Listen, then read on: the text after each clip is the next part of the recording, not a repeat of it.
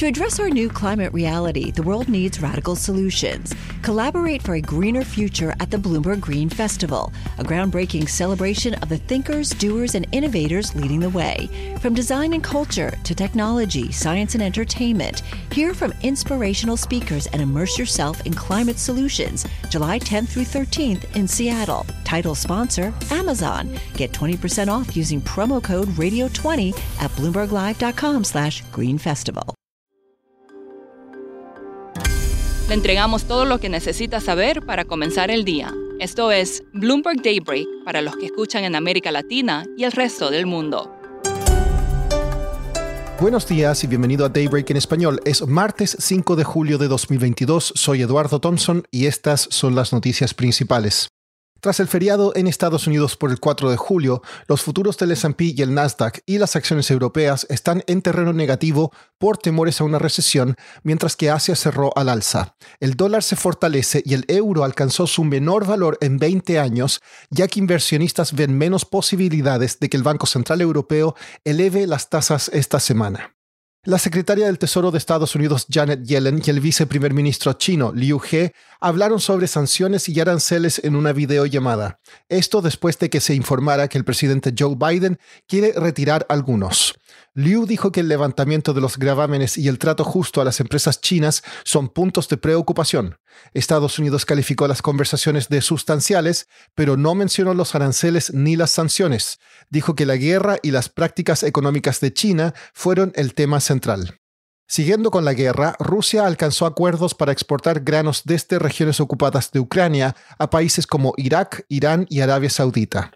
El banco de inversión Morgan Stanley dijo que la economía de Estados Unidos se encuentra en medio de una desaceleración peor de lo esperado, pero que los resultados corporativos más que los riesgos macroeconómicos dictarán la dirección de las acciones. El billonario Bill Ackman, por su parte, dijo que la Reserva Federal debe subir las tasas hasta el 4 o 5% de aquí al próximo año, lo que sería suficiente para controlar la inflación. Citi advirtió que el precio del petróleo podría bajar a 65 dólares el barril a fin de año y a 45 a fines de 2023 si se produce una recesión. Pasando a América Latina, la nueva ministra de Economía de Argentina, Silvina Batakis, se comprometió a continuar los planes económicos del gobierno. Creo en el equilibrio fiscal, dijo Batakis tras jurar su cargo ayer. Ignacio Oliveradol, periodista de Bloomberg News, comenta desde Buenos Aires por qué el mercado está escéptico.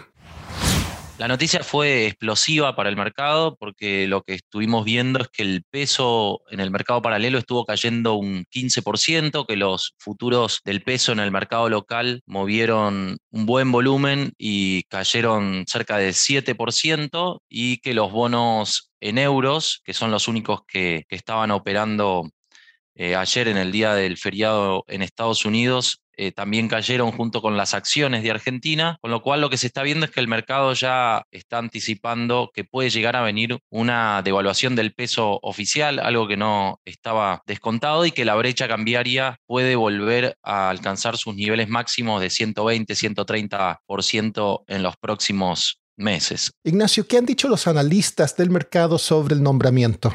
El mercado interpretó la noticia como una señal de la mayor influencia que va a tener la facción de izquierda en la coalición de gobierno. Esto significaría una política fiscal más laxa, mayor emisión monetaria, más intervencionismo y con lo cual mayores restricciones cambiarias porque se considera que eh, la ministra Silvina Batakis es muy cercana a la vicepresidenta Cristina Kirchner y era una de eh, sus principales confidentes en materia económica. Creo que un buen resumen de lo que piensa el mercado sobre este desembarco de Batak en el Ministerio de Economía lo da un título de Capital Economics de uno de sus reportes de ayer en el que decía Goodbye Guzmán, Hello Crisis, un poco resumiendo con esto la confianza que todavía tenía el mercado en el ministro Guzmán como un freno a muchos de los de las intenciones del kirchnerismo por intervenir más en la economía o por no ser tan eh, disciplinado con el Fondo Monetario Internacional y sobre todo los efectos que pueden llegar a venir a partir de eh, este cambio de reglas de juego que puede llegar a verse en el segundo semestre, con más emisión monetaria y una política fiscal bastante más expansiva. Siguiendo con América Latina, el presidente de Ecuador, Guillermo Lazo, se dispone a anunciar cambios en su gabinete. Esto incluye el posible reemplazo del ministro de Economía y Finanzas, Simón Cueva, tras casi tres semanas de protestas indígenas. La empresa mexicana FEMSA comprará al operador suizo de tiendas de conveniencia Valora por hasta 1.200 millones de dólares, con lo cual incursiona en el mercado de Europa. FEMSA ofreció 260 francos por acción, una prima del 52% respecto al precio de cierre del lunes. Por último, la era dorada de la televisión estaría llegando a su fin.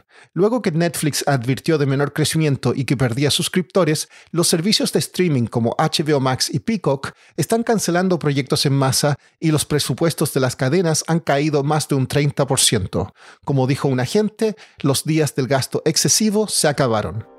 Eso es todo por hoy. Soy Eduardo Thompson. Gracias por escucharnos. Para conocer todas las noticias que necesita para comenzar el día, revise Daybreak en la app Bloomberg Professional, donde puede personalizar las noticias que desee recibir. También puede suscribirse a la versión solo audio en Spotify, Apple Podcasts o la plataforma de su preferencia.